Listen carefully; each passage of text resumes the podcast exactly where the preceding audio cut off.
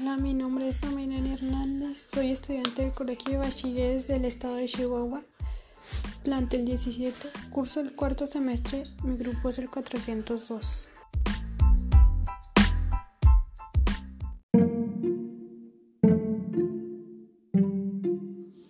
Vengo a presentarles un cuento llamado El sabio y el escorpión.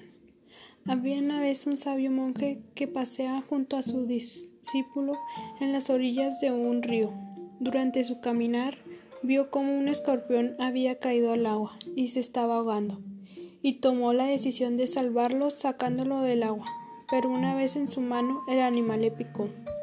El dolor hizo que el monje soltara al escorpión, que volvió a caer al agua. El sabio volvió a intentar sacarlo, pero de nuevo el animal le picó provocando que le dejara caer. Ello ocurrió una tercera vez. El discípulo del monje, preocupado, le preguntó por qué continuaba haciendo si el animal siempre le picaba.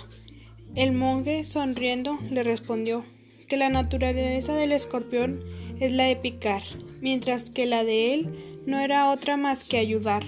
Dicho esto, el monje tomó una hoja y con su ayuda consiguió sacar al escorpión del agua y salvarlos sin sufrir su picadura.